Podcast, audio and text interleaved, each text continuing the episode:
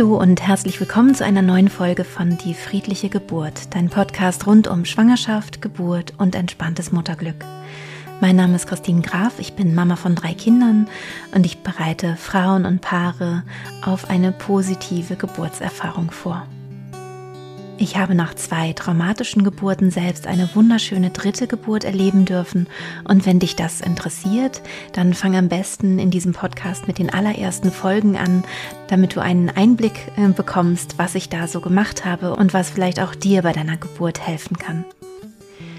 In der heutigen Folge möchte ich über die Plazenta sprechen. Es wird also weniger um das Mentale gehen, sondern eher wirklich um die körperlichen Vorgänge. Und hier ist es mir ganz wichtig zu Beginn zu sagen, ich bin keine Hebamme, ich bin keine Gynäkologin, sondern wirklich spezialisiert auf den Kopf, auf das Geistige, sozusagen den äh, mentalen Prozess bei der Geburt. Und dennoch habe ich immer wieder so die Anfrage bekommen, magst du nicht auch mal was zur Plazenta und zur Nabelschnur sagen? Und genau das möchte ich heute tun. Ich habe mich da für euch belesen und schlau gemacht und wünsche euch nun ganz viel Freude mit dieser Podcast-Folge.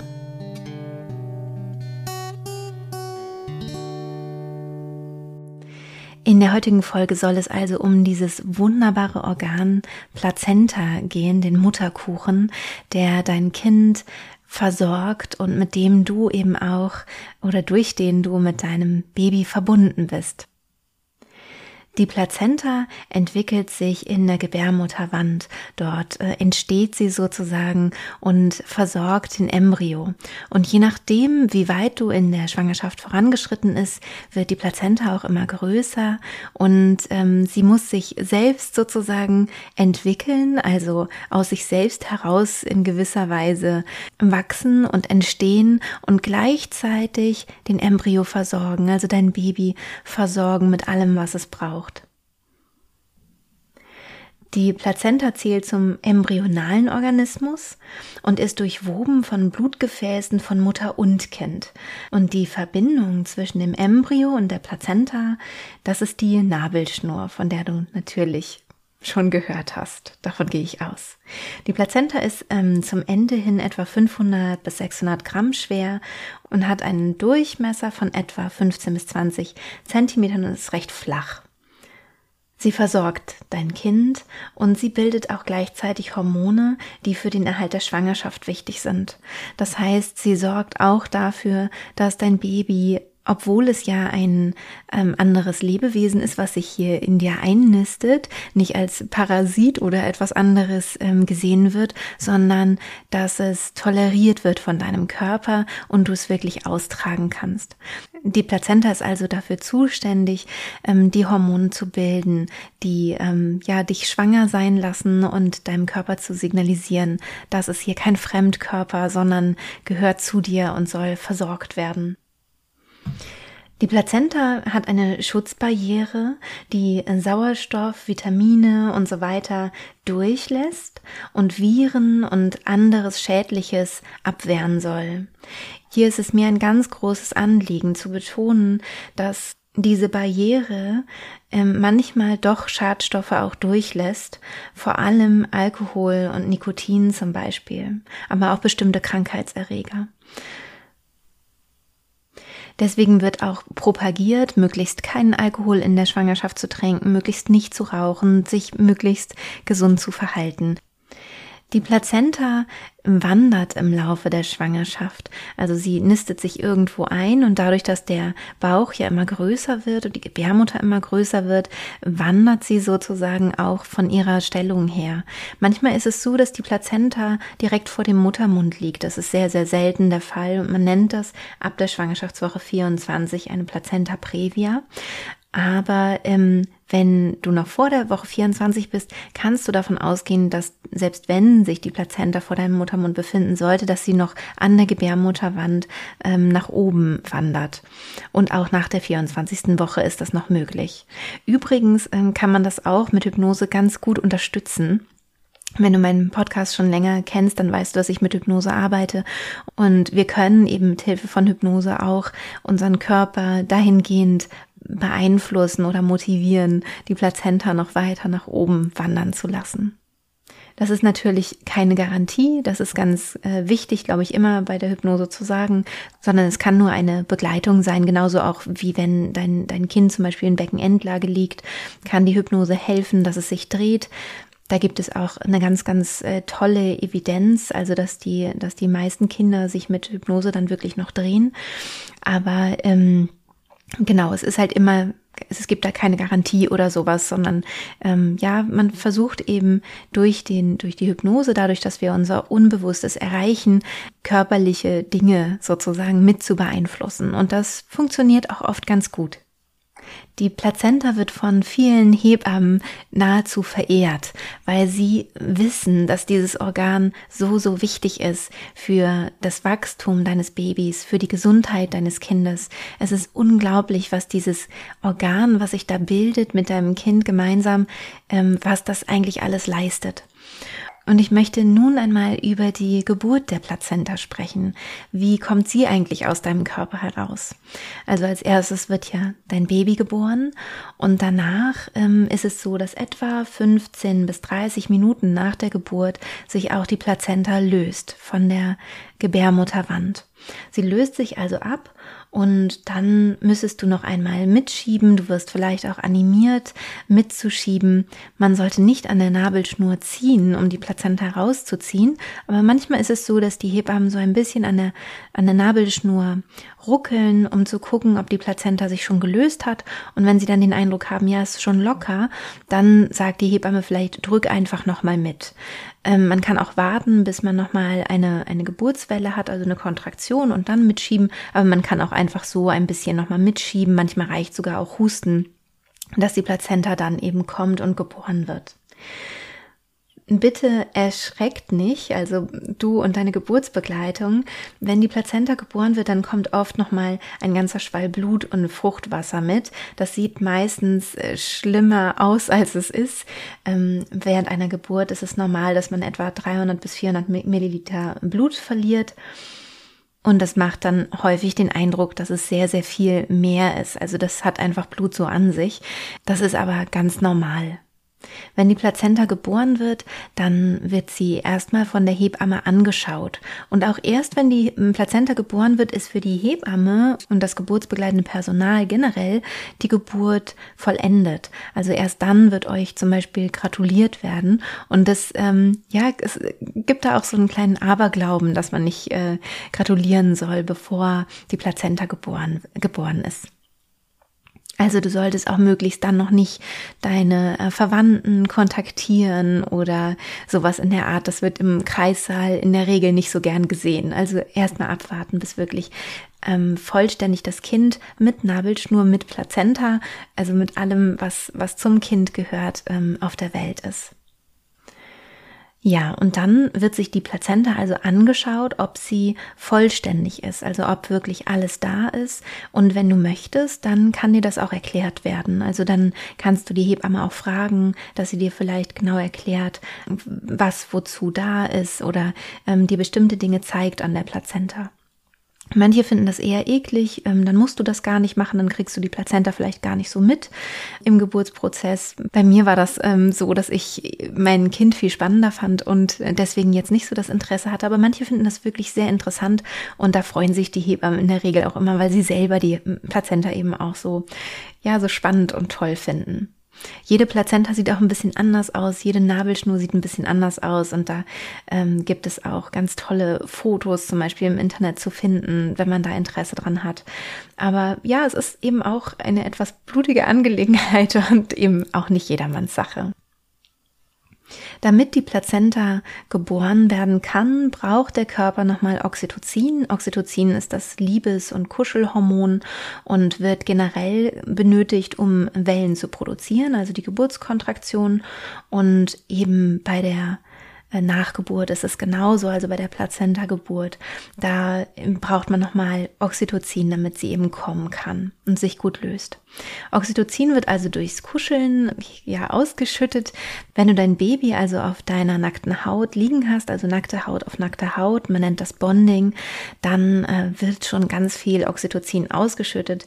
Wenn du dann noch an deinem Kind riechst und es vielleicht küsst oder vielleicht auch Partner oder Partnerin küsst, ähm, diese Gefühle sozusagen kommen lässt, dann hilft es, dass die Plazenta geboren wird. Auch das Anlegen, also das erste Stillen, ähm, kann helfen, dass die Plazenta kommt, weil eben auch durch die Stimulation von Brustwarzen Oxytocin ausgeschüttet wird.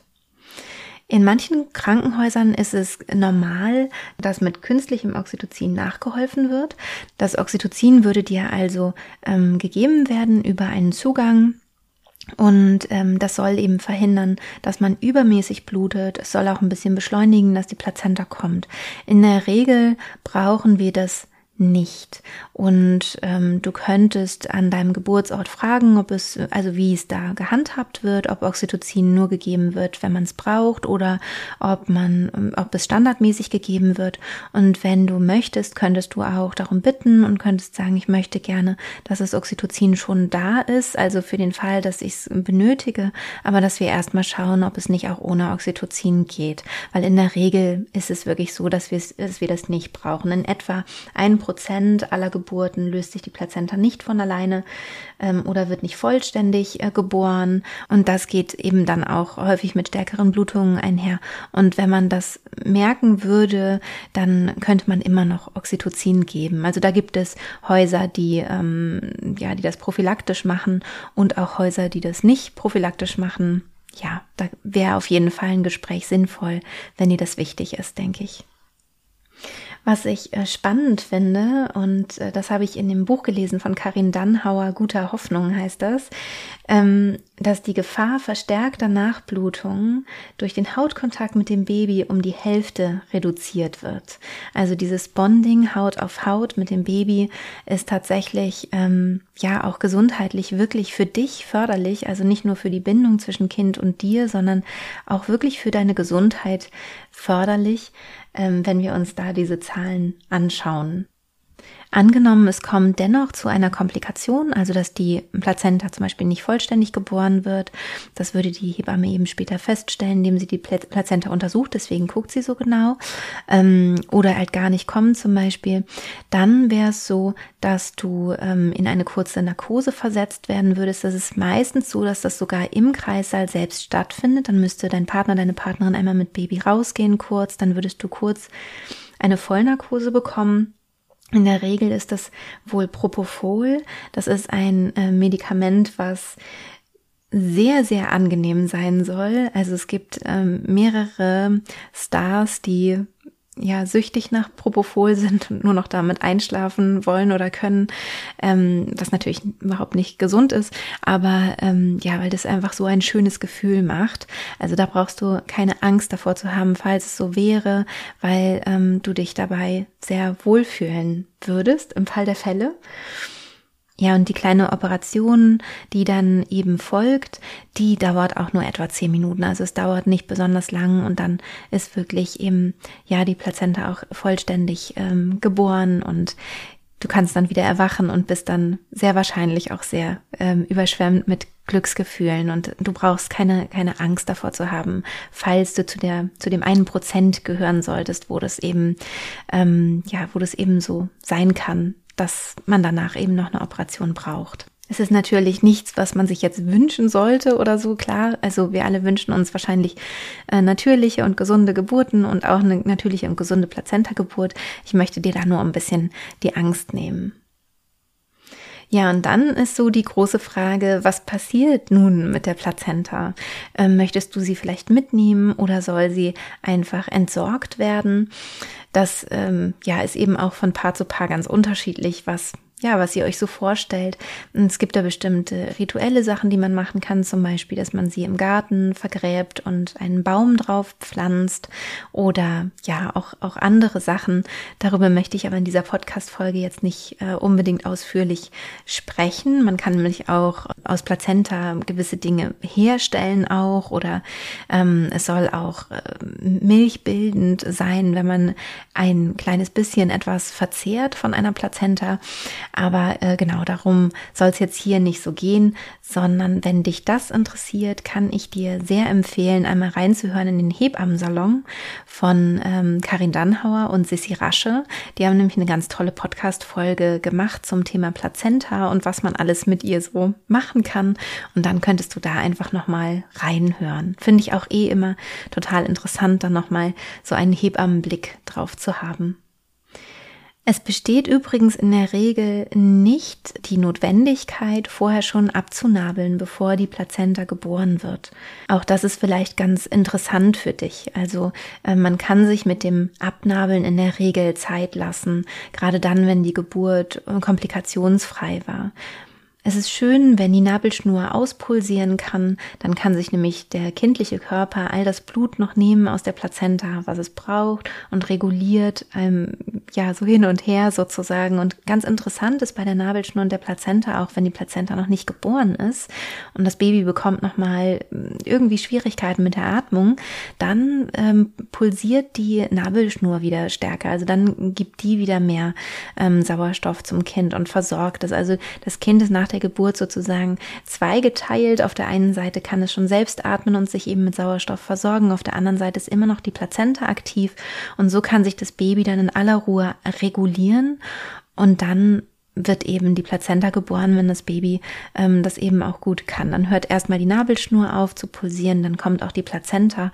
Und wenn man möchte, kann man auch wirklich so lange warten und sieht dann einmal so die Einheit von Baby, Nabelschnur und Plazenta, wenn man das möchte generell bei, der, bei dem Abnabeln ein bisschen zu warten, ähm, wenigstens ein, zwei Minuten, aber gerne auch länger, bis wirklich das Pulsieren aufhört, ist sicherlich sinnvoll, damit eben, wie gesagt, das Baby auch all das Blut zur Verfügung bekommt, was einfach zu seinem eigenen Körper auch gehört.